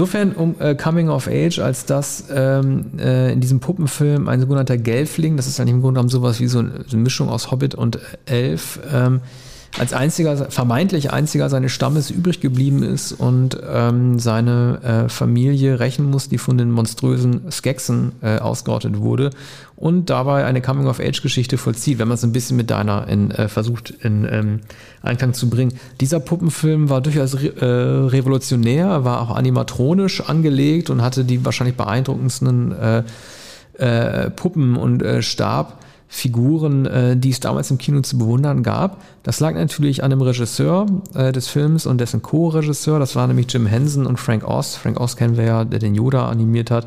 Eigentlich äh, hatte Jim Henson bis dahin alles richtig gemacht während seiner Karriere. Wir kennen ihn ja als den Erfinder der Muppets und äh, der äh, Sesamstraße. Dieser Film war, ein, äh, war, war kein Flop, also er hat mehr eingespielt, als er gekostet hat, gilt aber sowohl als kommerzieller und mindestens als künstlerischer Misserfolg.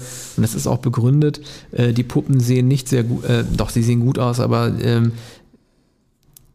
dieser Film hat praktisch keine Alterszielgruppe gefunden. Also die Erwachsenen haben eher so mit Schulterzucken auf einen Puppenfilm äh, reagiert. Das war der erste große Puppenfilm, der überhaupt ins Kino kam, in dem keine Menschen zu sehen war, höchstens kostümiert.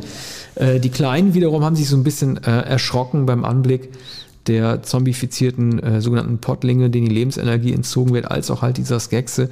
Äh, also äh, Henson befand sich so ein bisschen zwischen den Stühlen. Er hat ja auch bewusst entschieden, dass in diesem Film erstmals keine Lieder getrellert werden. Ne? Also es war, er wusste nicht, ob er für Erwachsene, ob er den Film für Erwachsene inszenieren sollte oder für Kinder. Ähm, Testvorführungen haben ergeben, dass es nicht sehr klug gewesen ist, den Film ohne Sprache auszustatten. Also es gab eigentlich nur so Grundslaute und so monströse Laute der Figuren, deswegen wurde er nachsynchronisiert.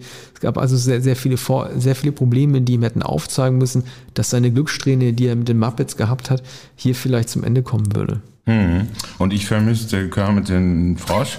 Und es sah mir, äh, diese Figuren sahen, sahen mir sehr äh, fremd aus. Also irgendwie unbeholfen und ähm, Ne, er hat, schon- er hätte, er hätte gesagt, er hätte gesagt, mit seinen Puppen kann man alles machen. Sie Ja. können, äh, sie können ähm, Karate, Ja. sie können äh, lachen und so weiter. Es gibt nur zwei Sachen, die sie nicht können. Das ist Walk and Talk. Und das stimmt auch. Ne? Wenn du Walk machst, kannst du es halt nur machen, wenn du die Hand in die Puppe steckst und dann diese, diese, die senkrechte Hand immer auf und ab bewegst, wie du es mit Kermit auch gemacht hast. Und Talk ist halt immer, dass du die Münder auf und, die Münder auf und zuklappst. ne? ja, und das Also hat doch Problem so lässt gut sich nicht funktioniert bei, bei der Muppet da Show schon. Sesamstraße. Ja, aber der Punkt ist, ähm, äh, die Muppet Show sind das Ergebnis, die Figuren der Muppet Show sind das Ergebnis intelligenter Vermenschlichung, weil wir in diesen anthropomorphen Figuren immer jemanden wiederentdecken, äh, der unseren Leuten ähnelt. Ne? Du hast den äh, stinklangweiligen Adler Sam, den kennt man irgendwie aus dem Freundeskreis, bierernst, ultrapatriotisch.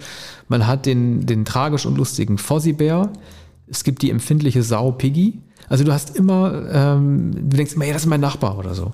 Aber das hast du, das hast du halt bei diesen Gelflingen irgendwie, also die konnten irgendwie, also Hensen hat das ja als Brückenfiguren bezeichnet, die Gelflinge, aber er meinte, die wären wie Menschen. Aber das war da leider tatsächlich nicht der Fall. Und Marlon Brando nannte den Puppenspieler Frank Oz äh, Ja. später Miss Piggy. Ja, das ist ein bisschen bitter. Also Frank Oz, man muss ihn halt auch mal loben. Er war derjenige, der den Yoda auch animiert hat in, ähm, ähm, in Imperium schlägt zurück. Und Lukas war ja so beeindruckt von äh, der Leistung, was er mit seiner Hand in, in, in der Mimik verantwortet hat, dass er so eine Kampagne geführt hat, dass er für den Oscar als bester Nebendarsteller nominiert wird. Allein dafür, dass er seine Hand in eine Puppe gesteckt hat. Ich kann das schon verstehen. Also das sind, ich meine, dieser Film ist ein bisschen wie aus so einer Zeitkapsel. Also es ga- gab seitdem ja kein Revival des Puppenkinotrends. Das gab es heute nicht.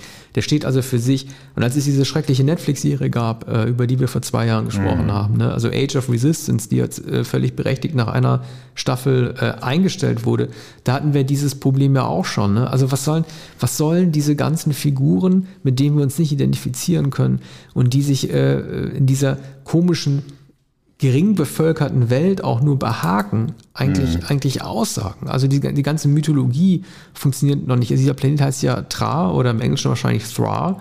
Ein komischer Name, den man auch sehr komisch aussprechen kann. Das war so eine Schlussentscheidung, die Hensen getroffen hat. Eigentlich sollte der Planet Mitra heißen, wo ja auch Tra drin steckt, aber das ist halt ein persisches Wort und dann wollte er keine negativen Assoziationen weg. Da hat man einfach die ersten beiden Buchstaben gestrichen. Also er hat einfach in letzter Sekunde irgendwelche Sachen durch die Gegend umgeändert, die dann zu diesem leicht konfusen Ergebnis geführt haben. Ist das nicht die Mütze des Papstes auch? Ja, nennt man das auch so?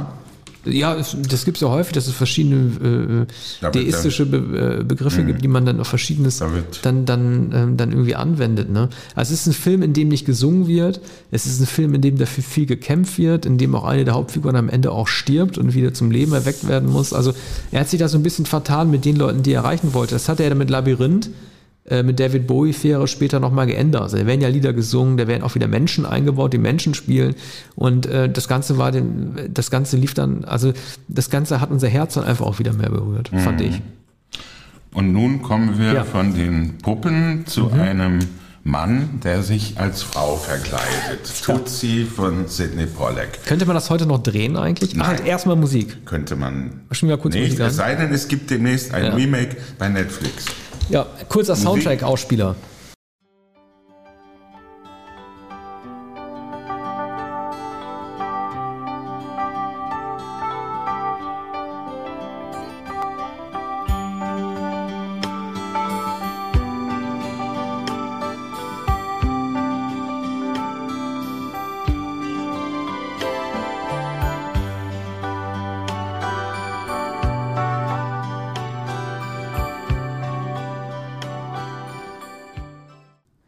Remake bei Netflix. Also äh, ich habe den Film vor sehr, sehr langer Zeit nicht mehr gesehen. Wir werden, wenn wir irgendwann mal auf die 90er Jahre kommen, sicher über Mrs. Doubtfire reden, von dem ich finde, dass man diesen Film nicht mehr drehen dürfte. Aber äh, bei Tutsi ist das so, warum verkleidet sich Hoffman nochmal als Frau? Er verkleidet sich, weil er keine Rollen bekommt als der Mann, der er ist. Das kann man heute nicht mehr der drehen. Schauspieler, der Schauspieler ähm, wird nie engagiert. Der ist zu klein, ist mittlerweile zu alt. Hoffmann war äh, Mitte 30, glaube ich. Nein, der war doch viel 40, älter. fast schon 40 damals. Ja, der war schon, der, der ist, warte mal, der ist Jahrgang, was ist der? Der ist Jahrgang 37 oder Mal so. glaub schnell nachgerechnet. Der müsste Also- Mitte 40 schon gewesen sein. Mitte glaube ich nicht. Mitte glaube ich nicht. Äh, schau doch mal bitte da Ich gucke jetzt sofort nach, warte. 1982 Dustin Hoffman. Dustin ich würde so 38, vielleicht 40. Was? Warte mal, guck mal hier, ich guck mal eben. So, Dustin Hoffman. Doch, ich habe recht gehabt. Der Mhm. wurde 1937 geboren. Der war äh, 45. Du hast recht. Gut. Ähm, Hoffman 45 spielt einen Schauspieler, der fast im Arbeitslos ist, der nur kleine Rollen bekommt und ähm, er wird auch die Idee gebracht, ja Mensch, äh, Da war der, da war der als Benjamin in Reifeprüfung ja schon über 30. Ja, ja, genau. Da war der Also über 30 das, schon. Ja, ja, das ist berüchtigt, dass er jemanden spielt, der eigentlich 18, 19 Jahre oder 20 Jahre alt ist und dass Hoffmann ähm, schon dass Hoffmann viel zu alt für die Rolle war. Er hatte jahrelang Theater gespielt und hatte vor der Reifeprüfung, ich glaube, nur einen einzigen Filmauftritt und das war jedenfalls die Hauptrolle, die ihm dann den, sofort den Durchbruch brachte und eine Rolle nach der anderen. Er war schon sehr berühmt, als er ähm, für Tutsi besetzt wurde. Ähm, und Pollack hat natürlich nicht Robert Redford genommen, der körperlich natürlich größer ist und der diesen arbeitslosen Schauspieler freilich nicht hätte darstellen können. Bei Hoffmann war es glaubhaft. Es war insofern auch glaubhaft, als er ein kleiner Mann ist. Und ähm, äh, heute würde man sagen, na ja, diese Verkleidung, über die sich damals alle äh, amüsiert haben, ist nicht so recht glaubhaft. Und dass Jessica Lange, Jessica Lange sich in ihn verliebt und ihn, obwohl sie auch den Mann kannte. Wie, sie ähm, verliebt sich in ihn als Frau? Sie verliebt sich in, ja, in Wie wird die mit Frau. Dieser, oder der, sie merkt nicht, dass ihre beste Freundin, dass die Freundin, die sie so gern hat, dass das der Mann Dustin Hoffman ist.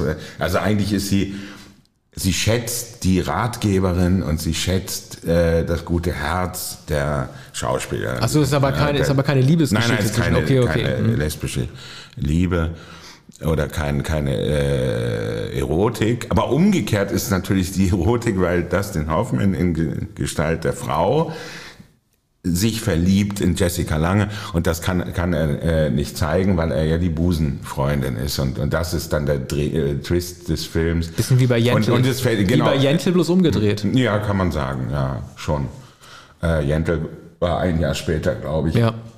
Ähm, und, und es ist, glaube ich, der Vater von Jessica Lange, der sich wiederum in die etwas biedere Dustin Hoffman verliebt. Na? Was ist denn die Moral der Geschichte? Also muss Dustin Hoffman am Ende lernen, dass er akzeptieren muss, als Mann bestimmte Dinge nicht zu bekommen, die er als kostümierte Frau dann auch nicht erhalten würde? Oder wird mhm. tatsächlich suggeriert, dass er äh, im anderen Geschlecht größere ja. Chancen auf eine Karriere hätte? Na, es ist eigentlich ähm, Kleider machen Leute. Also die, die, die alte Moral, wenn, ähm, wenn man sein Aussehen ändert, wenn man die, das Kostüm, wenn man die Anmutung ändert oder Face Value, äh, was, äh, was man, was man sieht, äh, das, das bekommt man. Ne? Oder die, die, die Leute sind bereit, jeden Schein zu glauben. Tutsi bekommt dann eine eigene Fernsehshow. Also die ist so eine Art Oprah Winfrey oder äh, Ellen DeGeneres, aber eher Oprah Winfrey. Verstellt er seine Stimme auch oder redet er mit normaler ja, Stimme? Ja, die ist durchaus piepsig in der.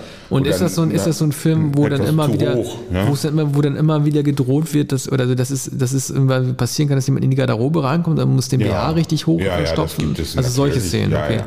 Es, wird, es wird natürlich, ähm, es wird natürlich der Schaumstoff gezeigt, mit, mit, mit dem äh, mit dem sie ausstaffiert wird. Es gab übrigens damals Szenenfotos oder vielmehr ähm, hinter, hinter der Kamera oder hinter den Kulissen Fotos, die Dustin Hoffman in dem engen, äh, in dem Korsett zeigten, mit den Rundungen, die angebracht wurden und vor allem mit den ähm, angeklebten oder mit, mit seinen Haaren im Haarnetz, weil die natürlich unter, unter der Perücke versteckt wurden. Ne? Mhm. Und wie ihm dann die Perücke aufgesetzt wurde und wie er dann aussah. Ne? Also vielleicht nicht richtig wie eine Frau, aber mindestens wie eine 45-jährige Frau. Also als Frau wurde er dann sozusagen ein bisschen älter als der, das, der Schauspieler, ähm, den er darstellt, ähm, der noch eher jugendlichen Schwung hat.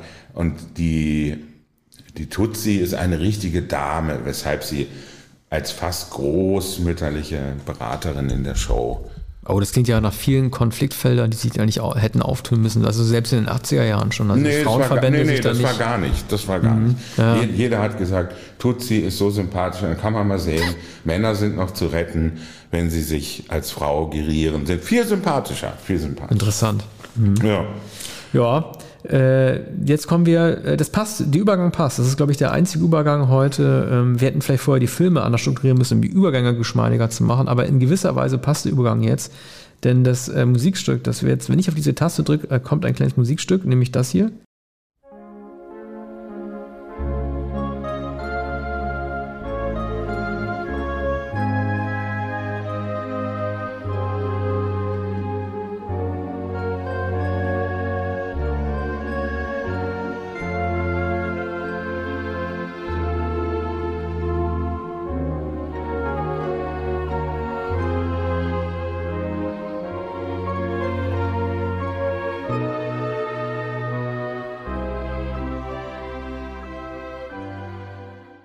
Das war das äh, Titelmotiv von Tron von Walter Carlos, der damals schon äh, Wendy Carlos war. Also ähm, der sich von, äh, vom Mann zur Frau hat um, um, umoperieren lassen, ist natürlich was ganz anderes, als sie zu verkleiden, so wollte ich das nicht sagen, aber es ähm, besteht eine gewisse Nähe zum Thema ähm, Tron, Abkürzung von äh, Electron, das hat man dann auch weggestrichen, so wie man das Mi von Mitra, was dann zu Tra wurde, äh, weggestrichen hat.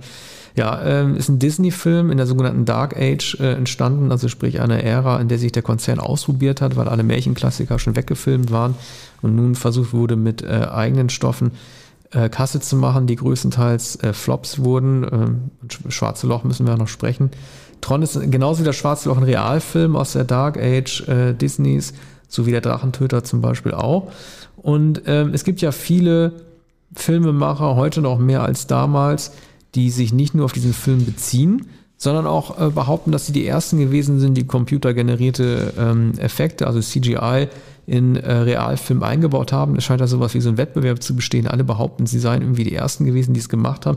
Dieser Film war auf jeden Fall sehr augenfällig mit Computereffekten gemacht worden. Es geht um die Geschichte eines äh, Programmierers, gespielt von Jeff Bridges, der äh, sich in ähm, einen PC gewisserweise hineinbeamen oder teleportieren lässt und es dort mit ähm, feindlichen Programmen zu tun bekommt, die visualisiert wurden als äh, Roboter, gegen die er da bestehen muss. Äh, es ist ein Film, der damals katastrophal gefloppt ist und da heute als umso einflussreicher gilt. Äh, also ich glaube, dass damals viele Zuschauer überfordert gewesen sind von der Vorstellung, ähm, dass sich Computerinhalte verkörperlichen lassen und daraus dann Action-Szenen basteln lassen. Ich glaube, dass die generelle Dunkelheit dieser Computerwelt, die nur erhellt wird durch äh, Neonfarbspiele in Grün und Rot, dass die eher abschreckend gewirkt hat, dass sie nicht freundlich genug aussah. Also Jeff Bridges ist zwar jemand, der viel gelacht hat in dem Film, nach Disney-Anweisung wahrscheinlich, aber sich in einer sehr düsteren Umgebung hat äh, befinden müssen. Und ich glaube, dass einer der Hauptaspekte des Films damals auch total untergegangen ist, weil der PC halt noch nicht so verbreitet gewesen ist, 82, wie dann erst ab, durch den Apple ab 84 dann erst oder Macintosh dann irgendwie erst kam, dass äh, es tatsächlich sowas gibt wie Hacker, die das Eigentum infizieren und drinnen in deinem Computer Scheiße bauen. Ich glaube, dass diese Übertragung ähm, dieser Bedrohung halt damals überhaupt nicht virulent gewesen ist. Ja, ich erinnere mich äh, eher an die Werbung für den Film als an den Film selbst. Mir macht, äh, macht es auch Angst, ähm, weil ich glaubte, ach, jetzt ist ja alles völlig entmenschlicht. Was soll denn das heißen? Elektronischer Film ist alles animiert und, und dann so komische, merkwürdige neue Techniken. Ich hatte gerade Wargames überstanden ne? und, ähm, und dachte, ja, so jetzt, jetzt wird alles voll automatisch, will ich im Kino doch nicht sehen. Was hat Jeff Bridges da zu suchen? Ne? Der hatte dann ja schließlich auch gar nichts zu lachen. Und, und, und Bridges war eine sehr, sehr ungewöhnliche Besetzung. Das hat, hat überhaupt nicht gepasst. Ne? Ja. Er war schon längst im, im, im sogenannten Charakterfach angekommen, mm. trotz ja, King Kong. Ja, der, der, war, der war davor oder dazwischen sozusagen. Bald kamen dann Charakterrollen, die man ihm zunächst auch nicht äh, recht abgenommen hat. Also so im Laufe der, der 80er Jahre dann mit Barbara Streisand, glaube ich, in, in einem Film, Nuts. Ähm, das war mit Jeff Bridges? Ja. Ah, ja. Nuts ist, glaube ich, mit Bridges. Also jedenfalls spielt, äh, spielt sie an der, Seite, spielt er äh, an der Seite von Barbara Streisand, wie Nick Nolte dann auch.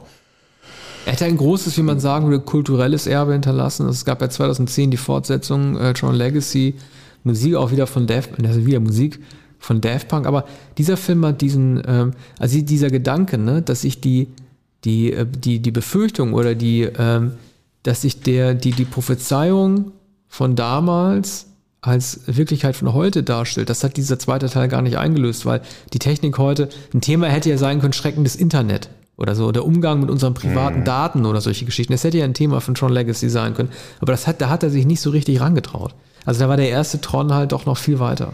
Oder dann später viele Jahre später, ich glaube 1996, 97, auch von Barry Levinson, nämlich, äh, wie heißt der Film, Enthüllung, glaube ich, mit, mit, Michael Douglas und Demi Moore. Geht eigentlich, ah, ja. äh, da geht es eigentlich um ähm, sexuelle Belästigung äh, derer äh, Douglas äh, bezichtigt wird von Demi Moore und und da hat man zum da hat man diesen Handschuh und und die Virtual Reality gesehen, ne? dass man mhm. in den Computer eindringen kann oder äh, Michael Douglas ist ausgerüstet mit, mit, mit diesem Datenhandschuh und verirrt sich in Labyrinthen im, im Netz. Ne? Und das war für das Mainstream-Kino, ja, ich jedenfalls war, war äh, fasziniert äh, von dieser Vorstellung. Der muss ja total schlecht ja. gealtert sein, jetzt, wenn man ihn jetzt anguckt. Ne? Weil Der ist unglaublich ist. schlecht gealtert, wenn man sieht, wie äh, Michael Douglas in dem Hotelzimmer, der ist da illegal eingedrungen und stellt sich also auf diesen Schemel, was aussieht wie so ein, so ein äh, äh, Gerät aus dem Fitnessstudio. Und, ähm, ähm, und in der Luft sozusagen wird, wird dieses Gitternetz, wird die Virtual Reality geschaffen. Und dann sieht man immer von außen, wie er in diesem Spezialanzug äh, verkabelt in dem Hotelzimmer steht. Ja. Und schließlich kommen äh, dann drei Leute und schalten das Licht ein und überraschen ihn äh, in, in, in, in der Suite. Die bei, Virtual bei, äh, Reality, ne? Cyberspace, Cyberpunk, diese William mhm. Gibson, William Gibson äh, Nummer, ne? Ja. Das ist eine Sache, die deshalb auch Mitte der 90er so groß wurde, weil viele Cyberpunk und Virtual Reality mit dem Internet verwechselt haben. Mhm. Also eine der, eine der der größten Wünsche oder Vorstellungen, als das Internet groß wurde, um 95, 96, war ja gewesen, dass sie eine digitale Abbildung der realen Welt darstellt. Nach dem Motto, du musst nicht mehr ins MoMA gehen nach New York, du kannst das selber auch im Netz angucken, weil es da in 3D abgebildet ist und du einen virtuellen äh, äh, Rundgang machen kannst. Durch das, wof wofür du kein Ticket mehr kaufen musst und äh, keinen teuren Flug mehr nach New York kaufen brauchst. Das, wär, das ist ja das große Missverständnis, dass das Internet Mitte der 90er aufgebaut hat, dass man sich immer mehr in diesen Handschuhwelten und Maskenwelten bewegt, aber das Internet sich gar nicht in diese Richtung entwickelt hat, vielleicht auch nie so äh, intendiert gewesen ist, als es kommerziell genutzt wurde. Mhm.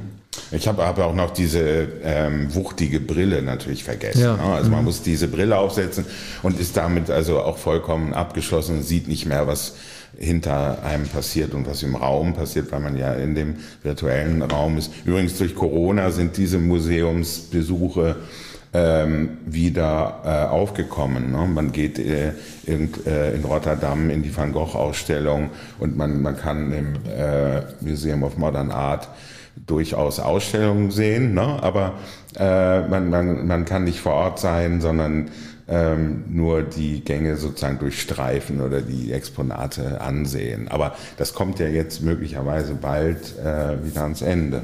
Nun ähm, gibt es gar keinen Übergang zu dem letzten Film, den ich vorstellen will, The Verdict. Ja, wir können sagen bei The Verdict, weil das unser letzter Film ist, jetzt kommt halt das Urteil. Ja, jetzt Über die 80er. Das, ja. Nee, wir machen ja noch eine zweite 82er-Sendung, keine Sorge. Aber für heute kommen wir zum Ende mit einem Film von Arne. Spielen wir mal kurz in Musik ein.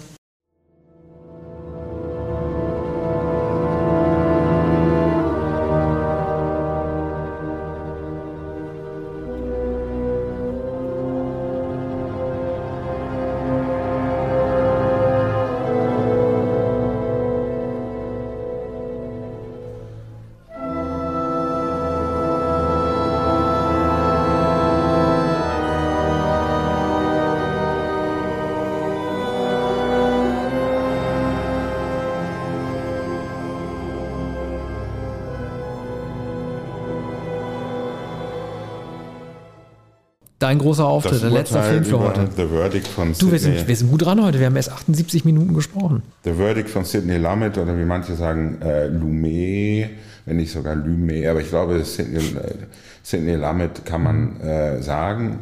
Äh, ob er sich selbst Sidney Lumet nannte, weiß ich gar nicht. Aber er hat seinen Namen auch äh, selten gesagt. Mit Paul Newman. Paul Newman ähm, in einer großen Rolle. Ich glaube, er wurde für den Oscar nominiert, den er nicht bekommen hat, dann erst einige Jahre später für Color of Money.